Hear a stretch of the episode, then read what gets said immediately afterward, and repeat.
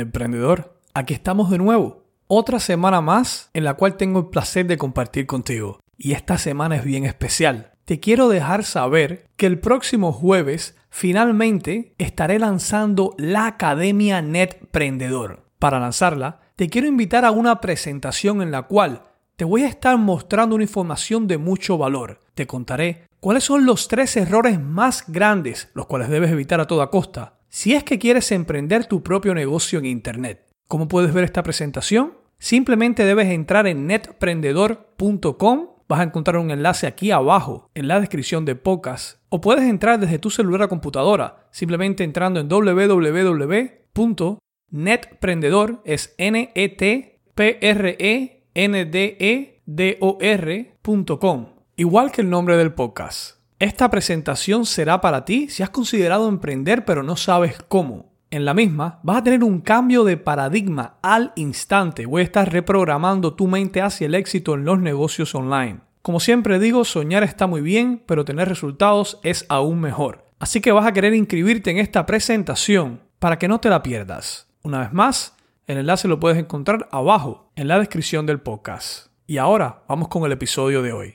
Un motivo suficiente que te lleve a la acción. Yo estoy seguro que si una persona sale caminando hoy en día, se parte los dientes de adelante y queda sin los dientes, lo primero que ya tiene un motivo suficiente para ir al odontólogo y si el odontólogo le cobrara 5 mil dólares, como la urgencia es sumamente alta, eh, hace lo posible para conseguir esos 5 mil dólares. Yo siempre cuestiono a las personas es ¿por qué no encuentran ese motivo que los lleve a la acción?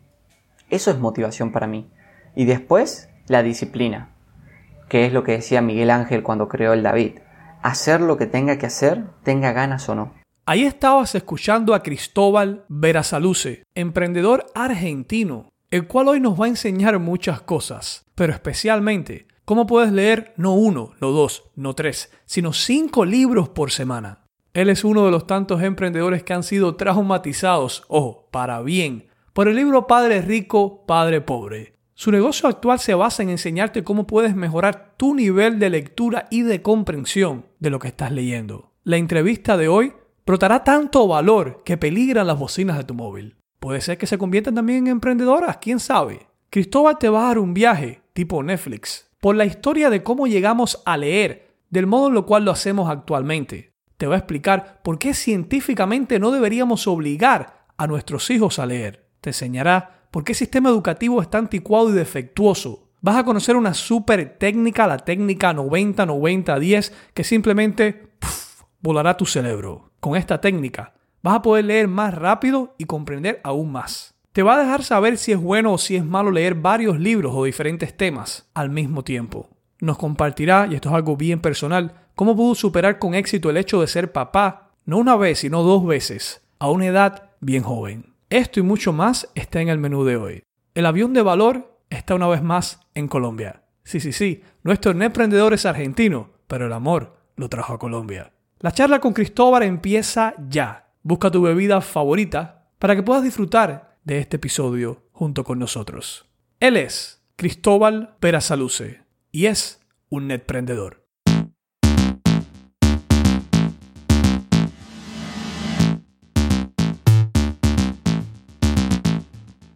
Bienvenidos a Netprendedor, el podcast para emprendedores y todos aquellos que deseen tener su propio negocio online, con la ayuda de nuestro maestro Raúl Manuel, cual su misión es guiarte a crear y crecer tu emprendimiento digital. Sin más, comencemos con el podcast que dará un giro a tu vida.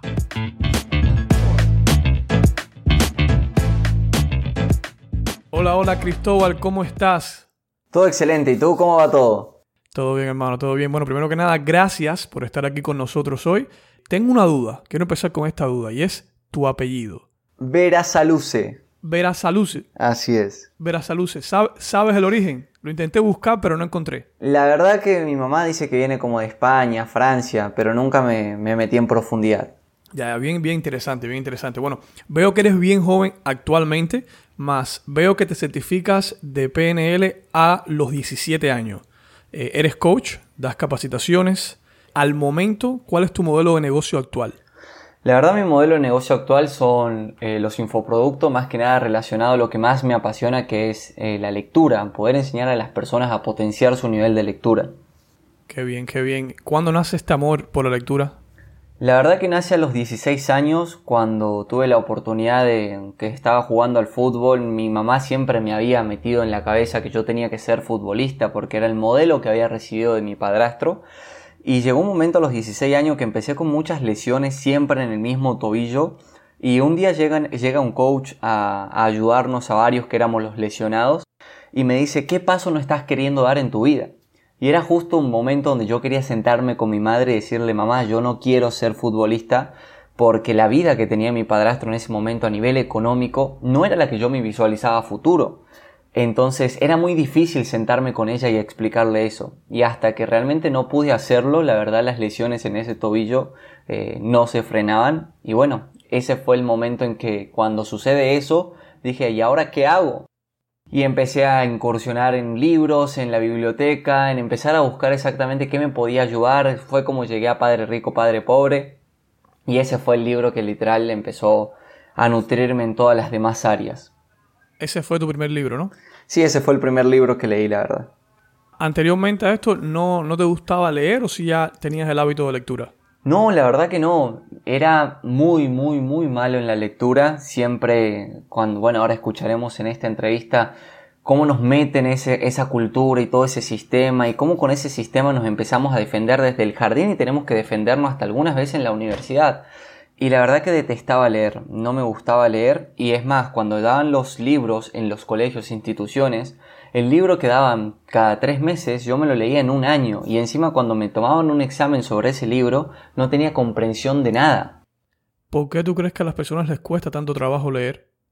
Es algo que viene más que nada relacionado al modelo que tenemos hoy en día como educación. Y es muy bueno tener en cuenta que existen distintos eh, métodos de lectura y es ahí donde tenemos que abrir los ojos. Cuando se creó el sistema de lectura, fue alrededor del siglo XIV-XV, las únicas personas que tenían acceso a la lectura eran las personas de clase demasiado alta. Y hay algo que voy a hacer énfasis que es en Gregory Bateson, una gran persona que admiro y quien influyó muchísimo en que nosotros podamos potenciar nuestro nivel de lectura.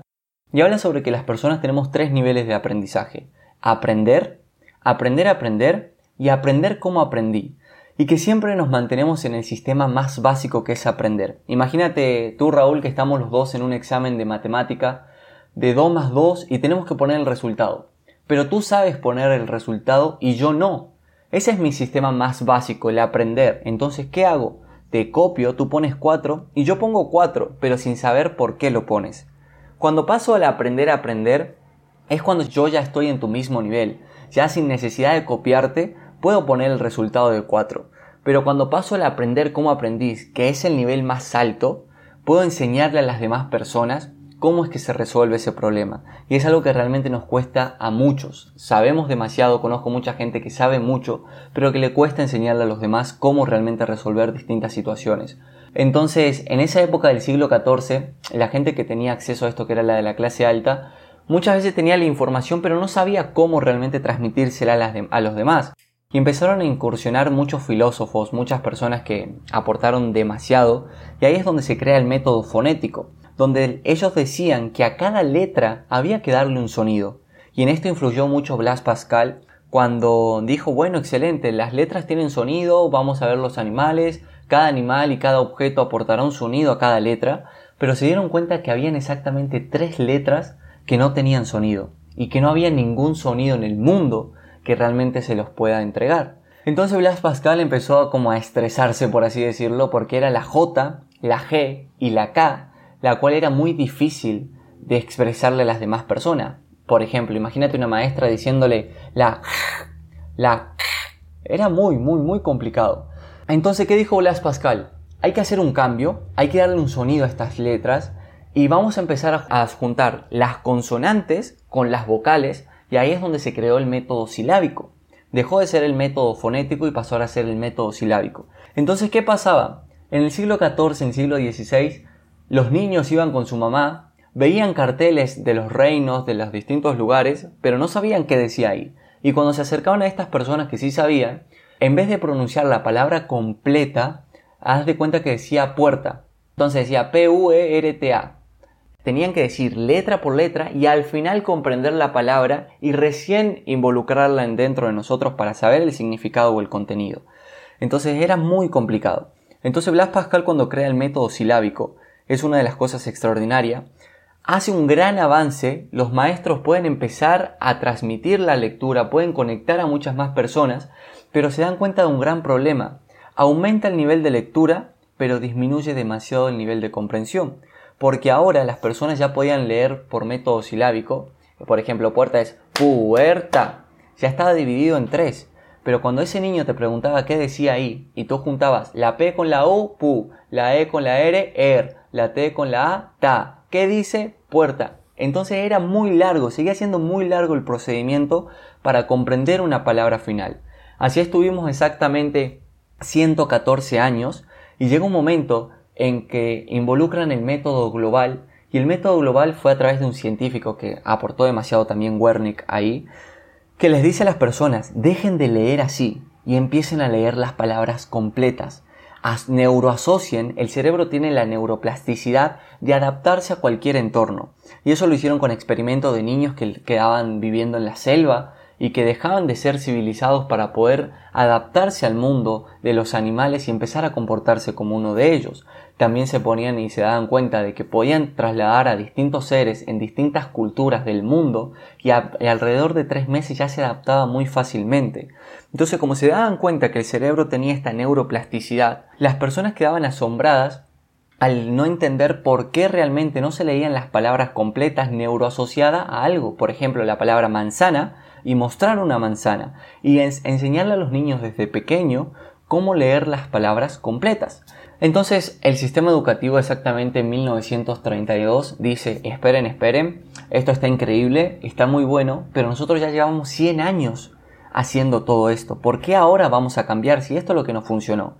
Y por más de que mostraban las pruebas del nivel de comprensión que era muy bajo, aún así decidieron rechazar la propuesta. Y se creó el método eclíptico que es donde están todos los sistemas fonético, silábico, global, entre otros, para enseñar y es lo que tenemos hoy en día. Tú vas a una institución, a cualquiera que sea, y ellos tienen que elegir con cuál desean enseñarte o cuál es más cómoda para ti enseñarte. Entonces es muy bueno tenerlo en cuenta y, y es por eso que sucede. Ahora, ¿qué opinas tú de todo esto que te estoy contando? No te digo, bien, bien interesante. Me recuerdo una información que leí una vez que estaban hablando que dueños de esclavos no les permitían, ni siquiera los esclavos que ellos más querían y estimaban, acceso a los libros por miedo a eso, miedo que expandiera sus horizontes y, luego las cosas cambiaran. Es más, te voy a dar una información brutal que tenemos que tener en cuenta y es que nosotros tenemos en uno de los hemisferios el área de Broca y el área de Wernicke. El área de Broca es la que produce el lenguaje y el área de Wernicke es la que comprende todo el lenguaje. Entonces es súper importante que podamos tener en cuenta de que si el área de Broca es la que produce el lenguaje el área de Wernicke la que lo comprende, ¿por qué realmente los niños sufrimos una afasia en esa zona? Y se comprobó por el método de Finlandia, que es uno de los mejores a nivel educativo y también en Alemania, que entre los 0 y los 7 años no debemos forzar a los niños a leer. Yo recuerdo a mí, no sé, quizás a otras personas que estén escuchando esto también, a mí me hacía mucho bullying, por así decirlo, mi madre, cuando yo tenía 7 años y mi prima de 4 años ya leía y yo que ya iba a segundo año de la primaria todavía no. Entonces era una vergüenza que me hacían sentir que era tan fuerte y aún así trataba de forzar, forzar. Lo que pasa es que cuando tú forzas el sistema de lectura dentro de ti, generas una lesión que puede ser demasiado grave y en realidad lo es. Si tú te das cuenta, en promedio, la mayoría de personas que sufren esta lesión, y entre esto se engloba al 93% de la población mundial, empiezan a leer rápido, leen hasta los 8 años, aprenden a leer, pero de luego no vuelven a agarrar un libro hasta los 15 años. Y dejan de leer alrededor de casi 10 años y cuando ingresan a la universidad, de forma muy fuerte, la universidad los obliga a empezar a leer 4 o 5 libros en menos de 6 meses, porque va alineado a la carrera que eligieron. Entonces, ¿qué pasa con el cerebro? Vuelven a forzar el sistema de lectura y empieza la autolesión que es la fascia dentro de estas dos zonas. Entonces, ¿qué pasa? Tienes personas que son muy buenas comprendiendo el mensaje porque el área de Wernicke no está lastimada, pero el área de Broca está tan lastimada que no pueden producir el lenguaje les cuesta muchísimo expresar lo aprendido. Hay otras personas que son muy buenas adaptando el lenguaje y a, la, a lo que es la transmisión de lo que aprenden, pero el área de Wernicke es la que está lastimada, entonces la comprensión en menos de 48 horas es lo que se le llama la curva del olvido, no la curva del aprendizaje, es ahí donde ya se desvanece todo. Entonces es terrible, la verdad. ¿Crees entonces que el sistema educativo está anticuado? Totalmente, totalmente. Y no es que lo digo yo, lo dice una serie de científicos y las personas que se literal mataron estudiando todo esto. Porque existen hoy en día en la actualidad muchos métodos que nos permitirían realmente potenciar nuestro nivel de lectura por 10. Ahora hay que preguntarnos por qué no lo aceptan o por qué no lo creen conveniente. Y muchas veces ahí es donde yo alineo la pasión. He conocido varias instituciones porque me ha tocado capacitarlas y realmente veo docentes que ya no tienen la energía de enseñar, que ya no tienen el entusiasmo y que simplemente siguen un libreto. Entonces, cuando yo creo 100% que cuando una persona se robotiza y simplemente sigue un libreto y ya no está la parte emocional de, lado, eh, suceden muchas cosas porque se comprobó científicamente que cuando el aprendizaje lleva un, punto eh, un estímulo emocional 100% alto, el aprendizaje penetra mucho más en nuestra mente inconsciente, que es donde debe estar la información. Porque en el neocórtex, en la parte consciente, no nos sirve de nada. Es como el efecto perico. Tú, tú repites como loro, pero a la hora que vas a un examen, lo apruebas, pasa un día, te preguntan, hey, ¿cómo te fue ayer? ¿Qué te tomaron? Y ni siquiera te acuerdas. Y es así como muchas veces médicos, imagínate un médico recibiéndose, pero que no se acuerde exactamente lo que vio los primeros dos años de carrera. Entonces, es por eso que recurren y recurren y recurren nuevamente a los libros y es un, es un sistema de educación repetitivo sobre libros que ya deben haber estudiado, que se vuelve muy tedioso. Entonces, y esto en cualquier carrera, en cualquier carrera aplica. ¿Crees que, en tu opinión, el cambio a nivel de sistema de educación no, no ha tomado efecto por una de estas dos cosas? Número uno, por falta de, de, información de cómo hacer el cambio, vamos a entrar un poquito en parte de conspiración, y es por miedo a implementar este cambio y las repercusiones que puede tener. ¿Qué tú crees? La verdad que sí, porque yo creo que si nos ponemos a analizar a Finlandia, el sistema, hablo del sistema educativo, porque después hay puntos en contra en distintos, más que nada la razón social y la civilización de ellos, pero lo que es el sistema educativo de cada una de, estas instituciones, como también una de las de Alemania, los cambios son increíbles. El nivel de comprensión que manejan esos niños son extraordinarios. El nivel de creatividad son muy bueno. El nivel de aprendizaje es demasiado elevado. Y es algo extraordinario porque es una de las primeras instituciones que tiene una curva de aprendizaje tan alta y la curva del olvido tan baja. Porque ellos se enseñan a que todo lo que aprendes lo aplicas. Y muchas veces nosotros no, muchas veces nosotros lo que aprendemos lo tenemos que transmitir a un papel, entregárselo al profesor y el profesor es el que evalúa si estuvo bien o mal lo que hiciste. Y no eres tú el que te da el propio test de decir, wow, esto me hizo sentir increíble, lo podría haber hecho mejor o esto realmente lo hice mal y, la verdad, eh, eh, esperas que alguien más te diga que lo que tú estás haciendo está bien o mal. Entonces es ahí donde yo creo que muchas veces en la vida, luego con ese paradigma que creces, esperas que las demás personas te den el reconocimiento de que lo que estás haciendo esté bien o esté mal. Y no eres autosuficiente como para decir, esto lo que estoy haciendo me es importante, me sirve, lo estoy haciendo de la mejor manera, podría hacerlo más, que es lo que le llamamos el autofeedback. Sin duda alguna. De, de hecho, es lo que tú dices muchas veces, y eso es algo que siempre me estuve cuestionando. Estudiamos para un examen, Luego tomamos el examen, esa información más nunca la vemos. Y sobre lo segundo que dijiste de estarte evaluando, yo creo que eso también afecta a las personas, de hecho, cuando van a empezar un negocio. Y es que tienen miedo a tomar acción por eso mismo, por esa mentalidad que le han creado de que toda la acción que tú vayas a tomar, ya sea un negocio, bajar de peso, hacer ejercicio, lo que sea, va a ser evaluada por otra persona que te va a dar una calificación. Y en la vida real no es así. Si tú vas a esperar que todo el mundo califique todas las cosas que tú vas a hacer, no vas a hacer nada en tu vida. Nadie hubiera hecho nada. Totalmente. Imagínate que una de las cosas que más me gusta del último libro que leí, que fue de Robin Sharma, El Club de las 5 AM, eh, habla exactamente sobre cómo las personas tenemos una capacidad neuronal tan alta, y esto también lo junto con otro libro que leí que es Usar el cerebro, y, habla sobre exactamente cómo podemos profundizar sobre eso y sacar el potencial de muchas cosas, pero confiando en nosotros mismos. Hay mucha información en los libros que lamentablemente las personas no, no lo desean por quizás miedo, pereza, eh, falta de tiempo y todas las excusas que se pueden poner algunas personas para agarrar la información. Yo siempre digo, la persona que se tomó el trabajo y tú lo tienes como referente de escribir un libro puede estar a millones de kilómetros, puede estar realmente muy lejos del alcance que tú vayas y hables con él pero cuando tú conectas con ese libro es como si estuvieras hablando con esa persona. Y muchas veces en ese libro te vas a encontrar con frases como si él te estuviera diciendo, hey, espera, no seas idiota, debes hacer esto, debes hacer esto de la mejor forma, o presta atención a esto, o deja de hacer esto. Porque muchas veces cuestionamos o creemos que todos nosotros tenemos la razón y no aceptamos que las demás personas pueden entregarnos un gran valor a nosotros mismos. 100%, especialmente cuando tu ambiente no soporta tu crecimiento. Excelente, excelente. Eh, bueno, Cristóbal, tengo una pregunta. Vamos a, desviarnos un poco ahora del tema de lo que viene siendo la lectura. Vamos a volver de nuevo al tema. Quiero entrar un poco en tu mente como emprendedor. Siempre he creído que el beneficio número uno de ser un emprendedor digital es la libertad. Libertad de poder elegir tus proyectos, libertad de diseñar tu vida y por supuesto la libertad de poder influir y cambiar la vida de otras personas. Esto incluye la vida de tu familia para mejor. Ahora, para ti, ¿cuál ha sido el mayor beneficio que has obtenido por ser un emprendedor digital? La verdad el mayor beneficio es el mayor éxito en mi vida que tengo con 23 años, dos pequeños, un niño de 3 años y una pequeña de 6 meses.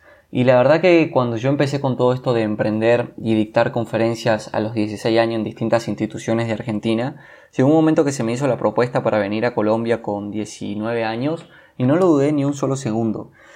Eh, cuando llego a Colombia, que fue lo más lindo de todo, tengo la oportunidad de enamorarme, de encontrar a la persona que hoy en día es mi mujer y con la cual tenemos hoy en día dos pequeños.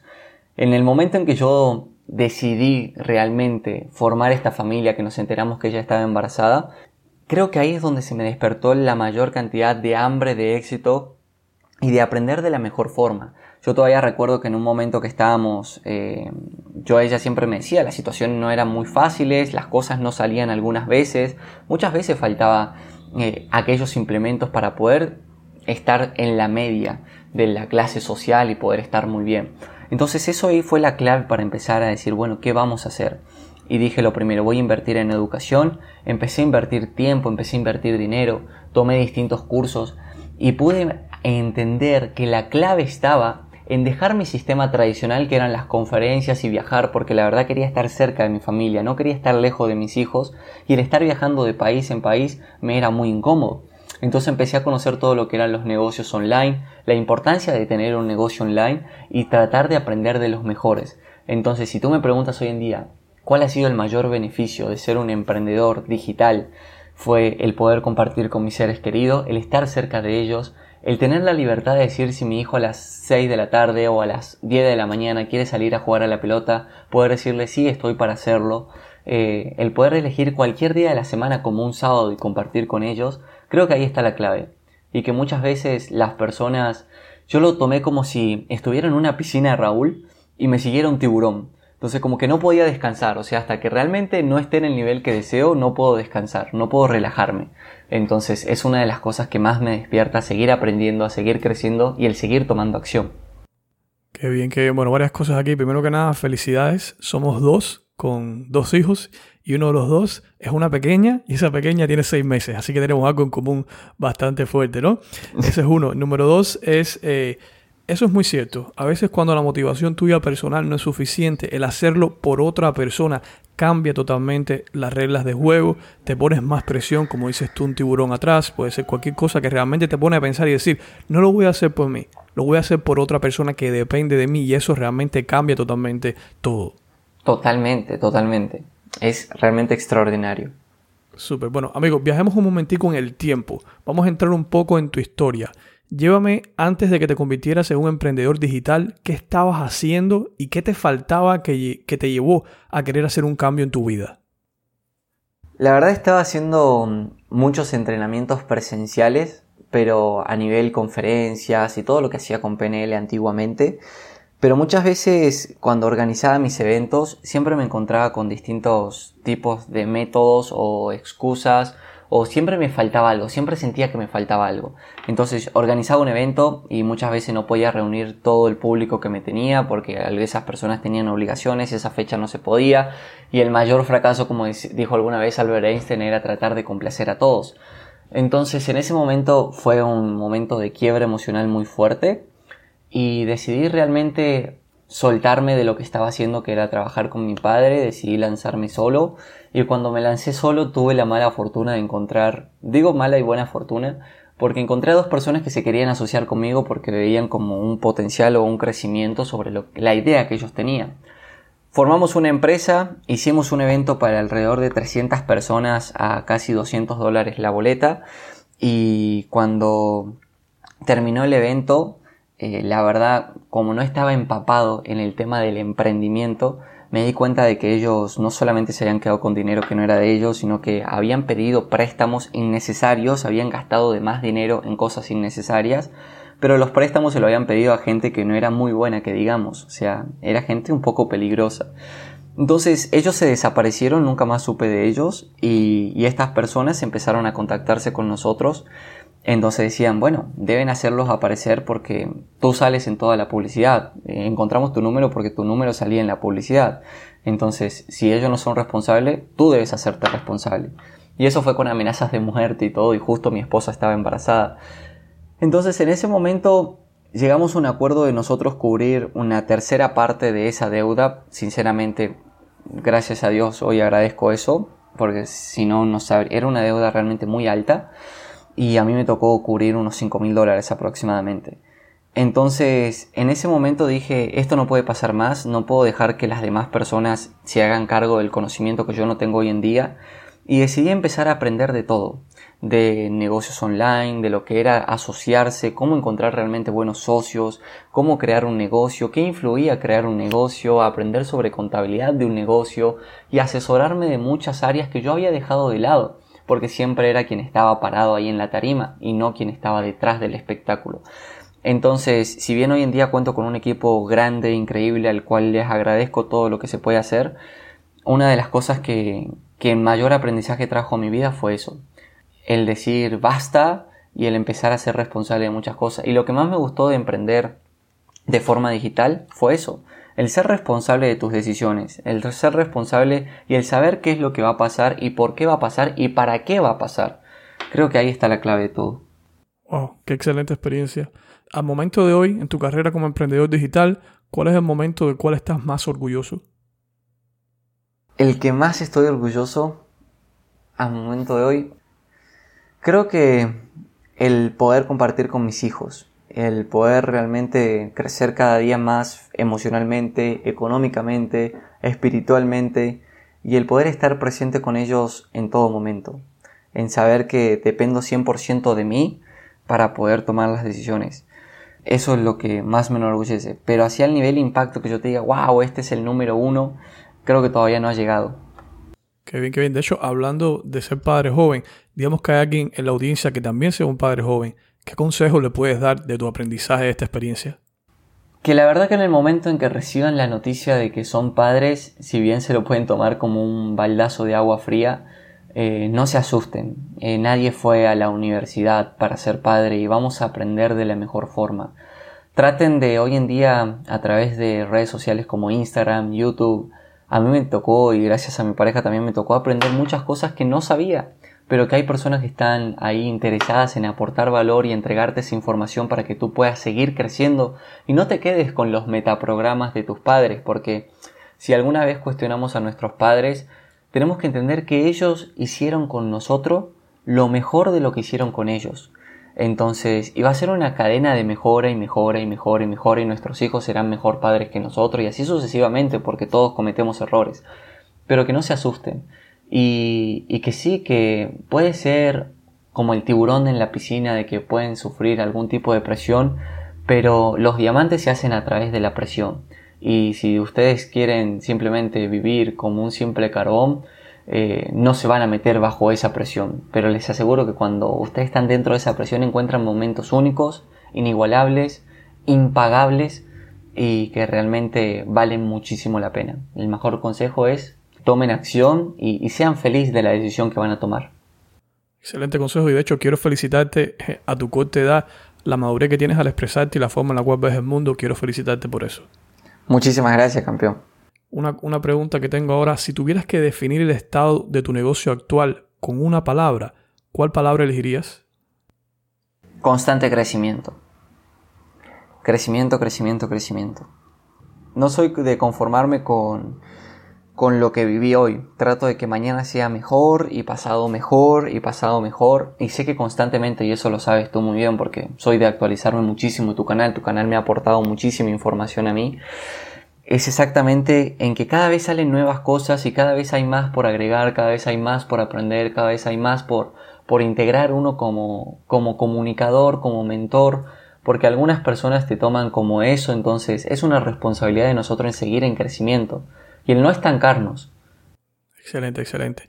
¿Hay algún mito o algo que ves que se comenta en el mundo, eh, especialmente en las redes, etcétera, sobre negocios en Internet, lo cual te molesta, o sea, que no estés de acuerdo? Sí, la verdad que sí. En cuando algunas personas te prometen ganar, no sé, mil dólares en dos horas, sabiendo que es posible, pero entendiendo que todas las personas vivimos un proceso, y eso lo dice un gran libro, y debemos respetar ese proceso. Es como que tú ves la película y le cuentas el final de la película a una persona, la persona quizá ya no tenga ganas de transitar esa película eh, para encontrarse con, con esa experiencia al final. Creo que cuando lamentablemente las personas te prometen generar dinero muy rápido y tú estás en un nivel de aprendizaje, hagamos de cuenta como dice Gregory Bateson, en el aprender, todavía no en el máximo aprender como aprendí, te va a ser muy difícil y te va a ser muy frustrante porque te vas a encontrar con información y vas a querer llevarla a la acción como lo hacen las demás personas y, al no encontrar esos resultados es ahí donde creo que aparece mucho la autocrítica y la frustración en mayor cantidad. Yo siempre le digo a las personas, empiecen por donde se sientan cómodos, pero en el momento en que empiecen no paren y no dejen de crecer y no dejen de aprender y no dejen de tomar acción, porque en algún momento llegarán a ese punto y van a decir, wow, conseguí estos miles de dólares en un solo día. Excelente consejo, excelente consejo. Las personas van a estar leyendo el título de este podcast, que va a ser cómo puedes leer cinco libros por semana, y se van a estar preguntando, muy bien, yo a lo mejor no leo ni siquiera un libro ni a la semana, a veces me cuesta empezar un libro al mes. ¿Qué tienes que decirle a esas personas que quisieran leer cinco libros por semana? Lo primero es que somos seres de hábitos y que los hábitos van cambiando constantemente por nuestra neuroplasticidad. Haz de cuenta que toda la vida hemos ido a nuestra casa por un camino lleno de barro, oscuro, peligroso, eh, lleno de baches. Y la verdad es que se vuelve muy complicado tratar de solucionar las cosas siendo siempre por ese camino. Y acá es donde me apalanco de una frase de Albert Einstein que dice, si quieres obtener resultados diferentes, debes hacer cosas diferentes. Y es por eso que lo primero que recomendamos es cambiar sus hábitos. Y la primera información que quiero darles es, por favor entiendan que nosotros no cumplimos eh, un hábito en 21 días.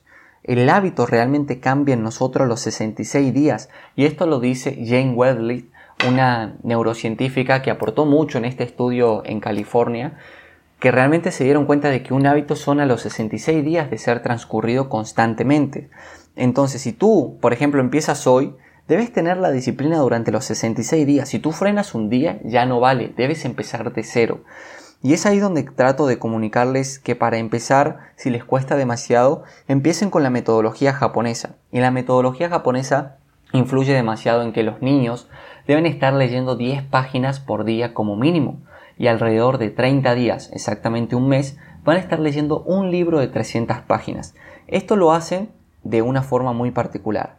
La primera es haciéndole entender a tu mente de que debes sacar un espacio para poder educarte. La segunda es trata de encontrar un entorno eh, que realmente te impulse a leer y si no tienes ese entorno trata de crearlo a nivel de la distancia. Si quieres puedes hacer grupo con otras personas. No hace falta que todos se sienten a leer al mismo tiempo, sino que simplemente haya un apoyo emocional de, de otro lado. Eh, y esto también lo recomienda Robin Sharma en su club de las 5 am porque es muy importante encontrar el entorno adecuado. Y esto fue un estudio que se hizo exactamente donde retiraron a un niño de Latinoamérica que leía en promedio dos libros al año y lo llevaron a esa cultura japonesa y empezaron con este sistema Y simplemente leyendo 10 páginas por día no, no solucionaba nada, porque el niño abandonaba, abandonaba, abandonaba, abandonaba. Pero cuando empezaron a integrarlo a un entorno de lectura, y sobre todas las cosas donde al finalizar esas 10 páginas tú tenías que explicar qué es lo que habías entendido, porque asimismo pones a funcionar tu área de Wernick y el área de Broca, y asimismo empiezas a, llevar el nivel de aprendizaje, el aprender cómo aprendí, que es el más elevado, es ahí donde sucede todo. Entonces, mi mayor recomendación es Empiecen con 10 páginas por día durante 66 días.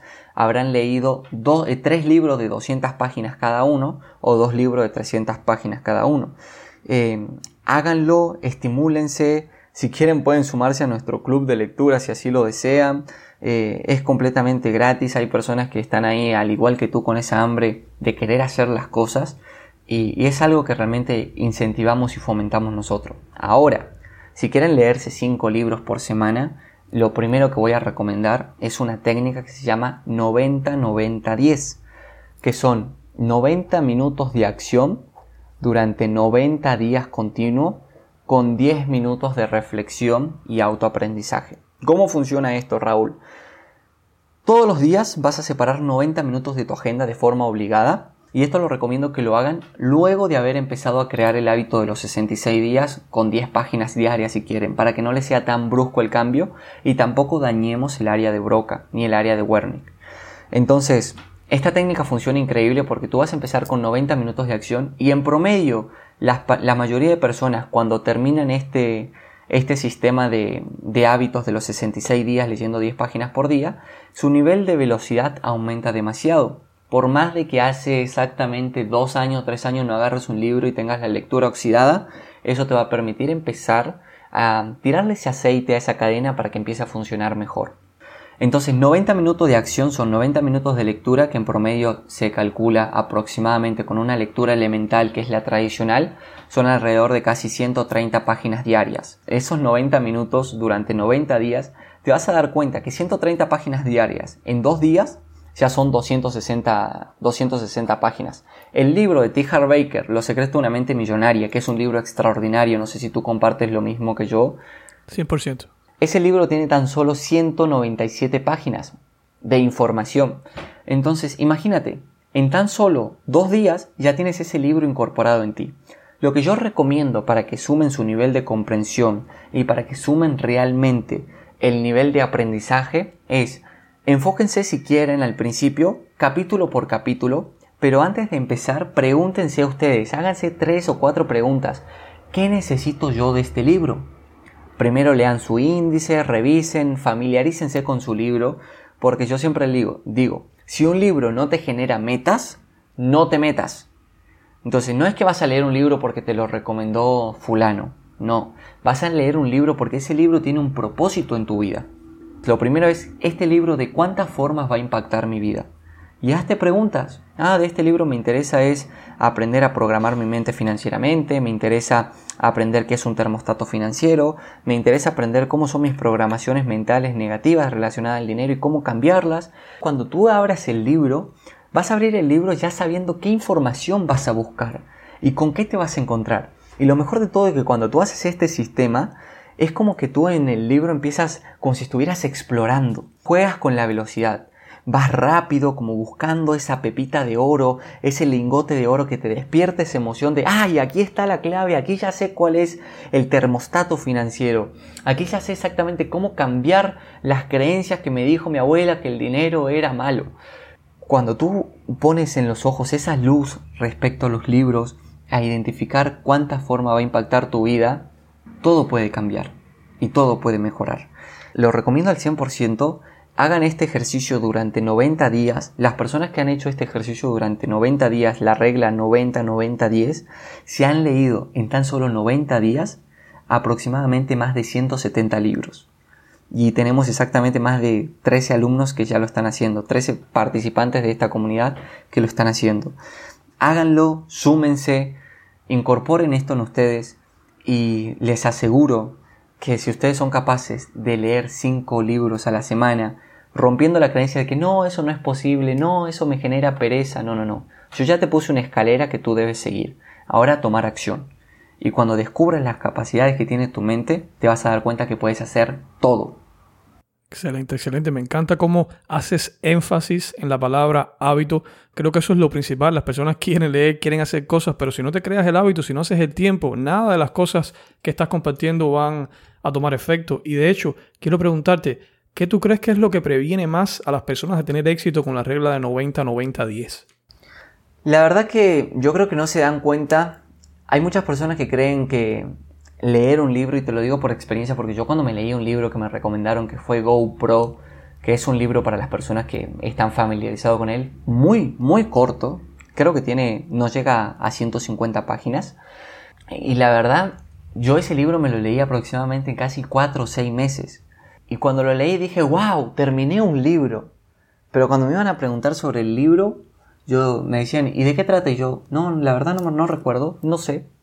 Pero no, ya dicen, no, yo sí me lo leí, yo ya sé.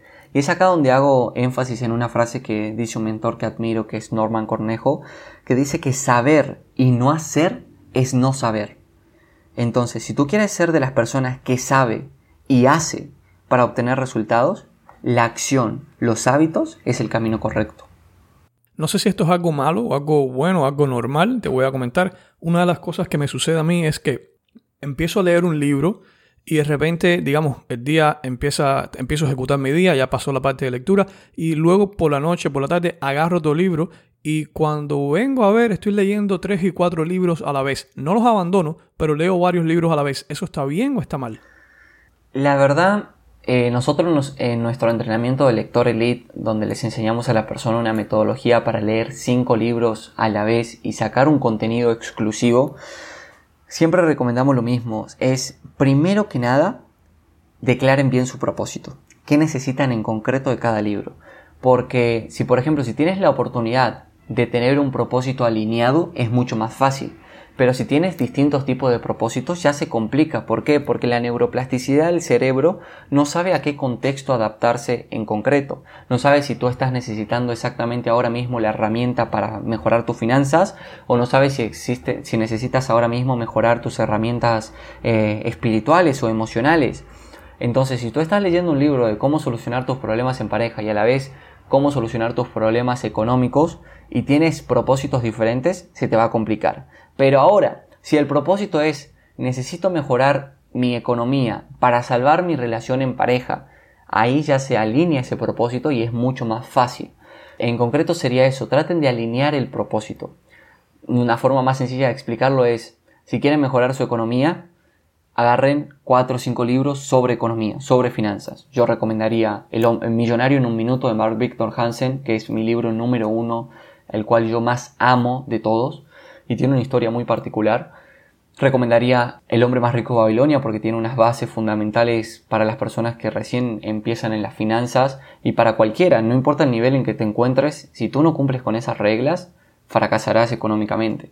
Recomendaría muchísimo Los secretos de la mente millonaria de T. Harv Baker y recomendaría muchísimo, si bien no está alineado a la parte financiera, Poder sin límites de Tony Robbins para adaptar y tener la mentalidad adecuada y poder solucionar todo. Y por último, la transformación total de su dinero de Dave Ramsey. Excelentes libros, de hecho estoy tomando nota aquí, todos los libros voy a ponerte enlace abajo de este episodio. He tomado nota de todos los libros que has mencionado, desde el club de las 5 de la mañana, o sea, todo, todo, para que las personas puedan acceder. Y me encanta cómo dices de que a la hora de leer Deberíamos leer cosas que estén alineadas con nuestro propósito. Eh, es una manera, lo has puesto de una manera más eh, práctica. Una de las cosas que yo le digo a las personas es, si ahora mismo tienes un problema creándote una página web y estás, o deberías leer un libro sobre esto, al final todos tenemos 24 horas y leerte un libro sobre, qué sé yo, Lord of the Ring, eh, o qué sé yo, Harry Potter, cualquier otra cosa. Que no es que esté mal que leas eso, pero si no estás leyendo algo que te va a ayudar con tu problema actual, simplemente vas a estar en ese círculo vicioso de estar en el mismo problema sin ninguna solución, ¿no crees? Totalmente de acuerdo, totalmente de acuerdo. Creo, como te dije anteriormente, que no debemos subestimar el poder que hay dentro de un libro. Porque muchas veces las personas las cuales van a enseñarnos y tú permites que te enseñen y que esa información penetre dentro de ti, es para mejor y para potenciar las demás cosas que tú tienes en tu vida. Oye, Cristo, vamos a entrar un momentico en tu caja de herramientas. ¿Cuál es la herramienta digital que más contribuye a tu éxito como emprendedor ahora mismo? La verdad, relacionado a los infoproductos, Instagram. Porque, primero que nada, amo aportar valor. Eh, un saludo a toda la gente que escuche este podcast que venga de Instagram de la comunidad. Me encanta la forma sencilla en la cual Instagram te permite conectar con las personas. Creo que cuando lo aprendes a utilizar bien te trae beneficios muy buenos. Si bien hoy en día mi comunidad no es muy grande, pero valoro realmente a cada uno de ellos. Porque si tú necesitas hacer un live, lo tienes ahí. Si necesitas realmente aportar valor, lo puedes hacer ahí. Y más que ahora, más que nada ahora que se suma IGTV, donde los videos largos también puedes ponerlos ahí. Si bien es como una competencia ahí con YouTube, Creo que si tú conectas hoy en día a nivel redes sociales, la gente percibe el valor que entregas y no dar contenido basura porque yo voy en contra de eso y creo que se habrán dado cuenta en la información que doy siempre trato de con sustentos científicos, información concreta, práctica, llevar a la acción y, y voy en contra de la información basura. Si tú conectas a nivel contenido automáticamente te harás de una comunidad muy grande y es una gran herramienta para luego poder monetizar todo lo que necesites en tu vida. Creo que para mí, si me das a elegir, me quedo con Instagram. Obviamente que hay plataformas que si no tuvieras Instagram sería más complicado usar. ¿De qué me sirve tener, por ejemplo, a mí eh, Hotmart y tener mi infoproducto ahí si no me lo compra nadie? O sea, sería muy difícil. Excelente, excelente. ¿Tienes alguna herramienta no digital que contribuya también a tu éxito? Una herramienta no digital. La verdad es un, ejercicio práctico que tengo, donde yo me hago un autocalendario así de 66 días, eh, una hoja, divídanlo en 66 cuadros y lo pego en la pared. Y cada día me pongo como propósitos. A cada propósito al final del día veo si lo cumplí o no lo cumplí. ¿Por qué? Porque yo siempre digo es, de todas las actividades que yo tengo diaria, más que nada cuando deseo crear un hábito, debo al final del día mínimo haber cumplido un 80% para decir aprobado el día. Si hago menos del 80% me toca empezar de cero. Entonces es muy importante tenerlo en cuenta. Entonces yo lo que hago es, haz de cuenta en uno de los cuadros pongo salir a correr, alimentarme mejor, eh, aprender algo nuevo y conectar con tal persona. Entonces acá al, al lado de cada, de cada uno de estos guiones, de cada uno de estos puntos, un circulito para mí es pendiente. Un, chulito como si fuera el visto, para mí es realizado. Y una X es no aprobado, o sea, no lo hice. Entonces, la verdad, siempre al final del día trato de autoanalizarme y decir, lo hice bien, lo hice mal, y tratar de cumplir la mayor, hábito, la mayor cantidad de hábitos que me propongo para mejorar mi calidad de vida.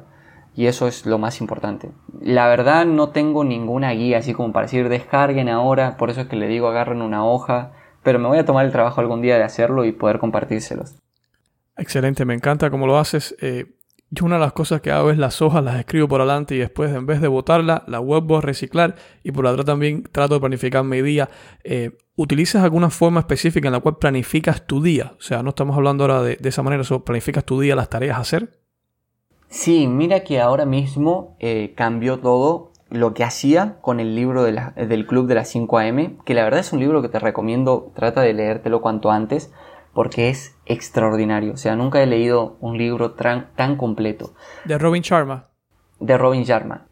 Lo primero que te invita a este autor es que debe ser parte del 5% y el 5% se levanta una hora que tú no te levantas. Hace cosas en horas que tú sigues dormido y aprovecha los tiempos en los que tú estás descansando. Y no quiere decir que tú exactamente tengas que dormir menos por eso, no, te enseña a dormir, te enseña exactamente a cómo hacer que las cosas sucedan. Y por ejemplo, levantarme a las 5 de la mañana y lo primero que en realidad me levanto a las 4 y 45. Me baño rápido, me cambio, me visto y automáticamente está dividido en la técnica de él que se llama 20-20-20, que son 20 minutos de ejercicio, 20 minutos de reflexión y 20 minutos de aprendizaje. Entonces los primeros 20 minutos activo mi cuerpo, hago ejercicio, para eso me descargo una aplicación aquí en el celular que me dice exactamente qué ejercicio hacer cuando no tengo mucha experiencia en hacer ejercicio en casa. Hay gente que por ejemplo tiene un gimnasio de las 24 horas y puede hacerlo sin ningún problema, pero la verdad yo recomiendo que hagan el primer ejercicio en casa. Entonces, esos 20 minutos de ejercicio, luego 20 minutos de reflexión, gratitud sobre todas las cosas, y luego 20 minutos de aprendizaje, puede ser un podcast, puede ser exactamente un libro, un, 20 minutos de lectura, todo lo que te genere crecimiento. Una vez tú haces eso, a las 6 de la mañana comienzas tu día. Y tu día comienza de una forma extraordinaria. Por ejemplo, una de las cosas que, a mí me encanta es que, por ejemplo, de las 6 a 8 no, no debe haber contacto tecnológico. O sea, debes evitar la mayor cantidad del tiempo agarrar el móvil, todo y trata de compartir con tu familia. Despacha a los niños al kinder, eh, desayuna con tu pareja, agradece el desayuno que tienes y comparte con eso. Y luego a las 8 de la mañana ya comienza tu día normal con los, con los correos. Él también señala sobre la técnica del 90-90-10. Después tiene otra técnica que es la del 60-10, que son 60 minutos de acción por 10 minutos de descansos. Bueno, en realidad no les voy a terminar de espoliar, por así, por así decirlo, el libro, pero es muy completo y eso cambia automáticamente toda la guía que tú tengas. Perfecto, perfecto. Tengo curiosidad, ¿cuál es la aplicación de ejercicios? ¿Sabes el nombre? Sí, ya mismo te la digo, se llama Ejercicios en Casa. Es un icono eh, verde con un hombre y una mujer haciendo ejercicio en un fondo negro. Eh, la pueden descargar tanto por iCloud o Play Store. Perfecto, perfecto, muy bien. Anteriormente te pedí la palabra que usarías para resumir el estado de tu negocio. Me dijiste crecimiento. Cuando vamos a hablar en un año, ¿cuál quisieras que fuera esa palabra? Hmm, muy buena pregunta. Me encantaría que fuera... No, la verdad se, se me nubló la mente. No, no te preocupes. Puedes tomarte tu tiempo, no, no hay presión de tiempo ninguna. La verdad que sería como tranquilidad. O sea, estar tranquilo y automatización. Esa sería la palabra, automatización. Una de las creencias que tengo es trabajar muy fuertemente estos primeros, más que nada este año y año y medio, y luego automatizar todo, porque para mí, como te digo, de crecimiento, aparte de crecimiento es de aprendizaje.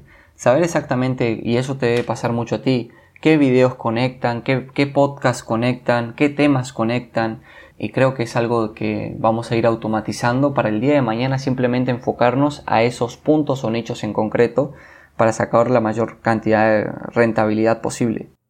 Sí, claro, quieres después de todo normalizar este crecimiento y me encanta esa frase de, Steve Jobs en el discurso de Stanford que es los puntos se conectan mirando hacia atrás, siempre lo estoy diciendo y es por eso que tienes que tomar acción y hacer cosas. No puedes conectar nunca nada si no has hecho nada. Ahora estás creciendo, creciendo y luego vas ajustando tu GPS según las cosas que van funcionando. Excelente, excelente. ¿Cuál tú crees que sea, en tu opinión, la razón más común por, la cual las personas fallan o se dan por vencidas a la hora de emprender en Internet? Falta de motivación. Y, voy a definir motivación como lo define Albert Einstein. Un motivo suficiente que te lleve a la acción. Yo estoy seguro que si una persona sale caminando hoy en día, se parte los dientes de adelante y queda sin los dientes, lo primero que ya tiene un motivo suficiente para ir al odontólogo y si el odontólogo le cobrara 5 mil dólares, como la urgencia es sumamente alta, eh, hace lo posible para conseguir esos 5 mil dólares. Yo siempre cuestiono a las personas es, ¿por qué no encuentran ese motivo que los lleve a la acción? Eso es motivación para mí. Y después, la disciplina, que es lo que decía Miguel Ángel cuando creó el David. Hacer lo que tenga que hacer, tenga ganas o no. ¿Tienes algún consejo a las personas que quieran buscar o que no tengan motivación? ¿Cómo pueden hacerlo? La verdad lo primero es reflexionen, reflexionen sobre ellos, sobre lo que vivieron. Eh, ¿Puedo usar una palabra un poco brusca? Adelante. Sobre la mierda que ya comieron en su vida. Y perdón por la palabra si a alguien le incomoda. Porque creo que llega un momento en donde tú te puedes cansar de comer eso. Tú llegas a un momento donde ya no quieres más eso. Y hay algo que debes ver y profundizar que son los niveles de energía. Haz de cuenta que nosotros gastamos a través de 2K por simplemente mantenernos en nuestra zona de confort. Haz de cuenta que somos un celular. Y el celular trata de mantenerse siempre cargado y es por eso que nos cuesta ir a la acción, porque si tú implementas un aprendizaje nuevo y sobre todo lo llevas a la acción, gastas de más. Y el cerebro sigue creyendo por tu neurología de que tú mañana tienes que ir a cazar un león y que tienes que correr a la misma velocidad que un jaguar entonces tú hasta que no adoptes ese cambio en tu neurología te va, te va a costar muchísimas cosas. Y acá profundizo mucho también en los hábitos. Si por ejemplo tú te mantienes en tu zona de confort, listo, haciendo lo que haces todos los días vas a gastar la misma cantidad de energía y te vas a sentir igual cansado. Pero si tú ya aprendes algo nuevo, duplicas el, eh, gasto de energía. En vez de ser 2K, un, un ejemplo, ¿no? Ya gastas 4K de energía. Pero si tú llevas a la acción lo que aprendiste, gastas 8K. Entonces, ¿qué dice la mente? Si no tienes un propósito sólido, una motivación sólida de por qué realmente te estás gastando la energía que no deberías, porque eso es lo que cree tu mente, lo primero que dice tu mente es, no, no hagas eso, mejor mañana, quédate durmiendo. No, ¿para qué te vas a levantar a las 5 de la mañana si podés dormir hasta las 7, hasta las 8 o hasta la hora que quieras? Creo que debes afianzarse, lo mismo cuando agarras un libro con un propósito, afianzate a un propósito que sea realmente sólido. Lo puedes encontrar en ti, lo puedes encontrar en un hijo, lo puedes encontrar en un familiar, lo puedes encontrar en un proyecto. Conozco personas que el día que decidieron y se cansaron de consumir oxígeno y querían realmente impactar al mundo, crearon una fundación y empezaron a hacer cosas por los demás y no tanto por ellos. Y es ahí donde encontraron su estímulo. Pero lo que les voy a pedir es, aprovechen la vida que Dios le dio, eh, vívanla al máximo y traten de sacarle el mayor provecho posible. Excelente consejo. Y, y, es real lo que tú dices. O sea, igual que el ejemplo que pones de que te partes los dientes. A veces, muchas veces, las personas dicen, quiero hacer esto, quiero emprender. Pero realmente mañana, el tiempo que pueden dedicarle a ese emprendimiento, hacer ese primer paso, aunque sea crearte una página gratis de Facebook. Si de repente un amigo le dice, vamos a salir, vamos a hacer esto, su enfoque lo prostituyen de una forma tan fácil y se lo entregan a cualquier otra cosa y realmente no creo que ellos quieran y es lo que tú dices también al principio, es que se enamoran de ese resultado y no del proceso. O sea, ellos quieren emprender porque a lo mejor quieren ganar más dinero o porque ven un emprendedor y dicen, mira qué bien, qué feliz se ve haciendo esto. Pero realmente no se enamoran también de ese proceso de saber de que nada sucede de la noche a la mañana, ¿no crees? Totalmente de acuerdo contigo. Y mira que realmente eh, te voy a contar una pequeña historia y vamos a hacer participar a la audiencia. Ah, yo siempre que la gente me dice, no, es que no puedo tomar acción, me cuesta, cuento la misma historia. Un día tres ranitas iban tranquilamente en su zona de confort, nadando por los ríos, y una corriente fuerte las empezó a llevar hacia una catarata, hacia un abismo. Y las tres ranitas lograron pararse en un tronco, y ese tronco iba hacia esa catarata. Entonces iban las tres ranitas preocupadas y preocupadas y preocupadas, y de las tres ranitas, dos se decidieron a saltar. ¿Cuántas murieron para ti, Raúl? Bueno, realmente por la información que me estás dando no sé a dónde saltaron. Si saltaron al agua y no sé si me puedes decir. Si no me puedes decir, te voy a decir lo que yo creo, ¿ok? Dale, dale, a lo que tú creas. Bueno, yo creo que las tres murieron. Sí, exacto, murieron las tres. ¿Por qué? Porque tomaron la decisión de saltar, mas nunca actuaron. Y eso pasa muchas veces en la vida. Tú te decides a leer un libro, tú te decides a empezar el gimnasio, tú te decides a mejorar tus finanzas, pero no haces nada porque eso se concrete. Y decisiones tenemos todos los momentos. Ahora, para que una decisión influya en tu vida, le hace falta acción. 100%, 100%. Y, y, una de las cosas que yo digo es acción imperfecta. O sea, no pueden eh, estar esperando que esa acción sea evaluada o miedo a ser calificada o tener todos los elementos correctos. Es como es como, de hecho, vamos a hablar de algo interesante y es, por ejemplo, cuando vas a tener un hijo. Muchas personas, por experiencia también te lo digo, buscan el momento perfecto para tener un hijo. Y en mi experiencia de vida, tengo 33 años al momento, no he encontrado una persona que me ha dicho he tenido un hijo en el momento perfecto. Siempre hay una excusa, siempre hay un problema, siempre hay algo que nunca está en el momento perfecto. Simplemente sucede y después obviamente tienes que, eh, con las consecuencias, seguir con tu vida, etcétera, ¿no? Y hacer lo mejor posible de esto. Lo mismo pasa con la acción. O sea, el momento perfecto para crear un negocio, el momento perfecto para que todas las estrellas se te alineen, el momento perfecto que desde tu casa alguien te va a tocar la puerta y te va a dar una oportunidad que va a cambiar tu vida. Eso normalmente no sucede. Y esperar esto, de cierta manera, es una forma muy pasiva de vivir y muy triste también, porque al final, como tú dices, tenemos una sola vida. Y si vamos a esperar que las cosas sucedan por elementos externos y no por la acción activa de nosotros, realmente es muy difícil que llegamos a cumplir cualquier meta que tengamos. 100% de acuerdo contigo. La verdad fue, creo que una de las cosas más importantes son los sucesos que te empiezan a marcar. Cuando, por ejemplo, llegó Benjamín, mi hijo, a mi vida, de 3 años, llegó cuando tenía 19, 19 años. Y lo primero con lo que me enfrenté son con los paradigmas de, y tan joven. Pero luego yo traté, porque eran los comentarios muy negativos en el entorno, y yo dije, no, voy a hacer oído sordo a eso y voy a ver lo positivo. Cuando yo tenga 30, mi hijo va a tener 10 y voy a poder jugar a la pelota con él. Y voy a poder correr a, a una velocidad adecuada con él y poder disfrutar con él. Cuando él tenga 20 y yo tenga 40, pues quizás esté a un buen ritmo y podamos compartir un partido de fútbol juntos con, con amigos o compañeros. Entonces, siempre trata de verle el lado positivo a las cosas. Yo trato de no cuestionar absolutamente nada. Para mí todo es aceptable siempre y cuando no influya en tu integridad y en tus valores. Y creo que ahí está la clave. En, en no esperar, como dices tú, el momento perfecto. Las cosas llegan. Y tú debes estar preparado para ese momento. Y si no lo estás, debes tener la actitud suficiente para prepararte hacia ello. Excelente, claro que sí, la actitud es gratis y es algo que tú siempre puedes cambiar y ver el lado positivo de las cosas simplemente hace la diferencia total en tu vida. Perfecto. Si pudieras hacer que todas las personas que alguna vez han deseado emprender lean un libro, uno solo, ¿cuál sería? Millonario en un minuto. Y, no, no, me están pagando, siempre me preguntan lo mismo, le haces una publicidad tan bien, lo vendes tan bien, pero es que realmente ese libro cambió mi vida. Ese libro es de Mark Victor Hansen y la verdad no entiendo por qué alrededor del año 2003 se vendió el último ejemplar. Es un libro que cuando tú lo lees, eh, el libro lo dice Millonario en un minuto, pero no solamente se enfoca en la parte financiera, sino te enseña exactamente cómo crear un negocio en Internet, si bien la información es del 2000 y tiene información muy valiosa, cómo empezar en los bienes raíces, cómo crear un equipo de ensueño, y sobre todas las cosas cómo apalancarte, encontrar mentores, entre otros puntos muy importantes. Lo que más me gusta de este libro es que está adaptado para la neurología de las personas. ¿Por qué?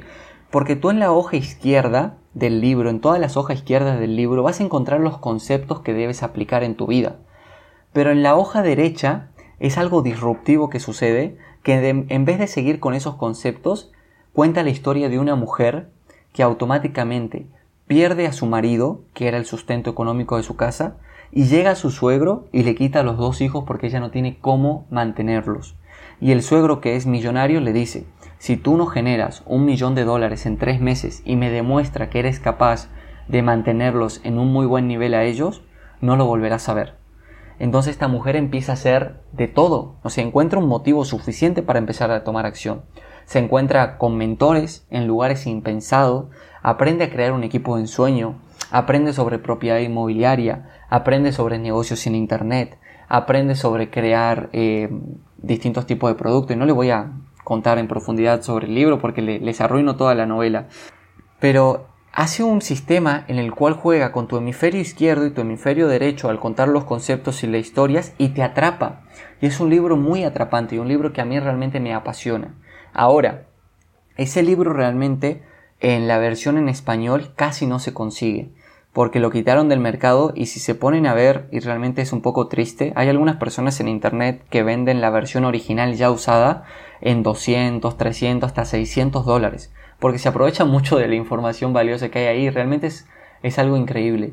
Yo tuve la oportunidad de encontrarlo eh, a este libro por medio de un amigo que, que me, lo, me lo regaló, la verdad se lo agradezco demasiado. Y cuando llegamos a un lugar, fue un lugar de antigüedades, donde vendían camas viejas, eh, haz de cuenta hacía un estilo garage, y habían unos libros, y se me dio por la curiosidad, el melatismo le llamo yo, de preguntar. Y el señor me dijo, ¿es un libro que tiene una mariposa de portada? Y yo, sí. Y tiene una mariposa porque él habla, el autor habla sobre que el movimiento de una mariposa en Latinoamérica, por más suave o lento que sea, puede detonar en un tornado en Japón. Entonces que nunca debemos subestimar nuestros pequeños movimientos siempre y cuando ya estemos actuando. Y eso es algo que me encantó. Entonces, la verdad que amo ese libro, lean ese libro. Eh, si no lo consiguen, la verdad la, versión en PDF casi no está. Yo lo que les podría compartir es, y si quieres te lo envío a ti Raúl para que tú se lo pongas a las personas, es el link del libro en PDF, pero no es el mejor PDF del mundo, es un, es un PDF que ustedes deberían imprimir en su casa para poder leerlos tranquilo porque no es, es exactamente escaneado mi libro original, porque literal ese libro en PDF no está. Lo que sí, un plus, un plus que puede haber ahí es que el libro sí quedó en eh, ¿cómo se llama? iCloud se llama, disculpa la pronunciación, no es muy buena. ¿De qué estamos hablando? ¿De cuál?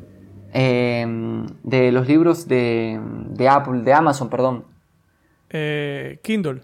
Kindle, exacto. Bueno, en Kindle hay una versión de 15 dólares, pero es la versión en inglés. Entonces, las personas que hablen inglés y se manejan bien con el inglés, les será muy fácil eh, comprar ese libro. Pero las que están en español, les puedo hacer ese detalle y, y, regalárselos con todo el gusto del mundo. Es un libro muy atrapante, muy bueno y que la verdad penetra e impacta muchísimo en la vida de las personas. No, déjame decirte, después de la presentación no pagada que hiciste del libro, si, si, tú, si, no, si, no, si no le pones el enlace, si no pongo el enlace aquí abajo, me van a matar, por supuesto. Eh, sí, claro, envíame el PDF, por supuesto lo vamos a estar compartiendo. Otro tip que quiero dar aquí, y es para que las personas, lo mismo que hablamos, que no se limiten.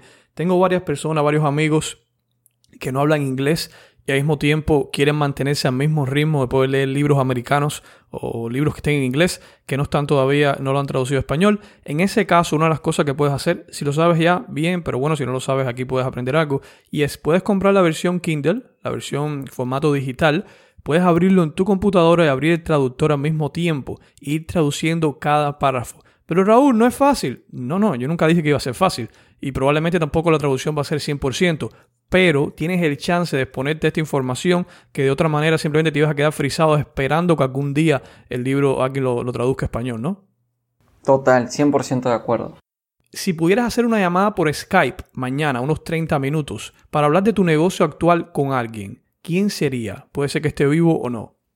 Sinceramente, por el impacto y la admiración que le tengo, sería con Chris Ursúa, un mentor en ventas extraordinario, que la verdad amo la forma en la cual él vende a través de valores, sin, la verdad sin ninguna técnica rara y la forma en la cual vende por internet es muy, muy, muy admirable. Y lo que más me gusta es que es uno de los pocos mentores que realmente muestra los resultados de sus alumnos y hacen que sus alumnos facturen 20 mil, 30 mil dólares mensuales sin importar el negocio que tengan. Imagínate que él ayudó a que una persona que tenía un negocio tradicional de, de organización de bodas presenciales eh, ya la está haciendo desde México hasta Perú y organizándolas. Es realmente extraordinario. O sea, él, una de las cosas que ayuda es llevar tu negocio a la parte digital. Entonces sería sinceramente con él. Perfecto, voy a ponerte el nombre de él aquí abajo para que las personas puedan verlo. Muy bien, última pregunta que tengo para ti, Cristóbal, y es la siguiente. Imagínate que estás arriba de un escenario, un auditorio, donde hay miles de personas en esta audiencia escuchándote y todos ellos tienen algo en común y es que quisieran emprender, quisieran ser emprendedores. Tú te acercas al micrófono, tienes unos segundos, ¿qué les dirías? Que luchen por sus sueños, que, que realmente puedan cumplir todo lo que se propongan y que cuando ellos tomen la responsabilidad de emprender tendrán la responsabilidad de ayudar a más personas a la hora de contratarlas, que ya llegará el momento de contratarlas y sobre todas las cosas que antes de tomar acción traten de crear una base sólida sobre lo que desean. Aprendan de experiencia, aprendan de mentores, se relacionen con esos mentores y una vez ya tengan esa base sólida le va a dar la confianza suficiente para empezar. Que no, que no cometan un pequeño error de empezar sin saber, de empezar creyendo que ya lo saben o de pensar creyendo que es fácil. Hay muchos negocios que tienen puntos en concretos que deben ser bien conectados para que ese negocio sea un éxito. Entonces, no subestimar que porque ah, a él le funciona y yo creo que él lo hace así, yo también lo voy a hacer, no. Eh, y sobre todas las cosas, que nunca dejen de aprender e invertir en ello. Para mí la palabra más importante sería, lo que inviertes en ti es proporcional a cuánto crees que vales. Excelente, excelente consejo. Cristóbal, por último, ¿cuál es la mejor manera, si alguien está inspirado por todo lo que hemos hablado aquí, se ponga en contacto contigo? La verdad por medio de las redes sociales, por medio de Instagram, en Cristóbal Versaluce, por medio de Instagram. Igual tú le compartes el enlace, ¿verdad? Sí, 100%, por supuesto. Perfecto. Y después por medio de YouTube. Son las dos plataformas que más utilizo. Algunas personas también me contactan por Facebook, pero soy sincero, o sea, lo único que hago es dedicarme a Instagram y todo lo que pongo en Instagram lo duplico en Facebook. Y, mi equipo funciona en, pro de esas dos aplicaciones, Instagram y YouTube. Entonces, al 100% sería por medio de esas, de esas aplicaciones que pueden tener contacto conmigo sin ningún problema. Bueno, Cristóbal, primero que nada, gracias por todo lo que has compartido aquí hoy. Gracias por tomarte el tiempo. Gracias por habernos enseñado todas estas enseñanzas. Gracias por abrirnos las puertas de tu vida, eh, todas las cosas que has que has experimentado, cómo lo has superado y todos esos excelentes consejos. Sé que, va, sé que te va a ir bien, estás por el camino correcto. Sé que eres parte de ese pequeño por ciento de personas que se crecen ante cualquier obstáculo y siguen persiguiendo, eh, persiguiendo sus metas para poder lograrlas y eso es algo lo cual es honorable y me quito el sombrero. Muchísimas gracias a ti, Raúl, por lo que haces. La verdad, sos una de las personas que cuando yo estaba haciendo ejercicio, porque odio hacer ejercicio con música, todos los días y mi pareja me decía, ¿cómo puede animarte poner un audiolibro de tu canal? ¿Cómo puede animarte a hacer ejercicio? Yo le decía, déjame, déjame, a mí me gusta, a mí me, sirve y, literal, o sea, la hora de ejercicio que hacía podía escucharme cuatro o tres audiolibros eh, de tu canal que realmente han aportado muchísimo a mi vida antes de empezar con el sistema de la lectura, que es lo que también recomiendo. O sea, si hoy en día creen que la lectura les cuesta, no dejen, no pongan eso como excusa, no dejen de aprender, escuchen un audiolibro si les es cómodo eh, y traten de sacar la mayor cantidad de información, así sea de artículos, conferencias o eventos, eh, pero información que puedan aplicar y información que puedan realmente potenciar su vida. Perfecto, muy bien, muy bien. Pues nada, todos los enlaces vas a poder acceder aquí abajo de este episodio o entrando en netprendedor.com barra 9. Gracias Cristóbal y seguimos en contacto, amigo. Saludos, chao, chao. Hola, qué bueno que estés conmigo hasta este punto del programa. Personas como tú merecen todo lo bueno de este mundo. Es por eso que mi misión es ayudar a un millón de personas a que puedan tener su propio negocio en Internet. La forma en la cual me estoy asegurando de que esto suceda es dándote el mayor valor posible. Ahora, para poder llevar esto a otro nivel, es que creé la Academia Netprendedor. Academia que va a salir en solo días. Por eso es que quiero que veas la presentación en la cual te voy a estar enseñando tres enormes errores, los cuales debes evitar si quieres empezar tu propio negocio en Internet. Puedes inscribirte en esta presentación entrando en netprendedor.com o accediendo al enlace aquí abajo en las notas del programa. Espero hayas disfrutado la entrevista de hoy. Todos los enlaces mencionados puedes acceder a los mismos haciendo clic en el enlace que vas a ver aquí abajo en las notas del show. El avión de valor no se detiene tenemos un largo viaje a España. Los motores están prendiendo ya.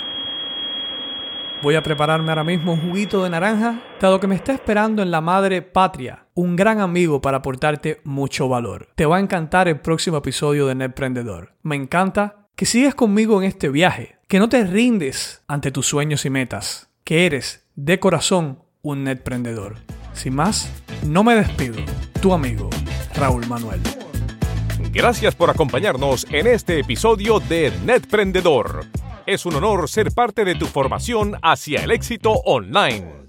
Si deseas ser parte de nuestra academia exclusiva para emprendedores, donde te enseñamos y apoyamos en tu transformación, visita netprendedor.com.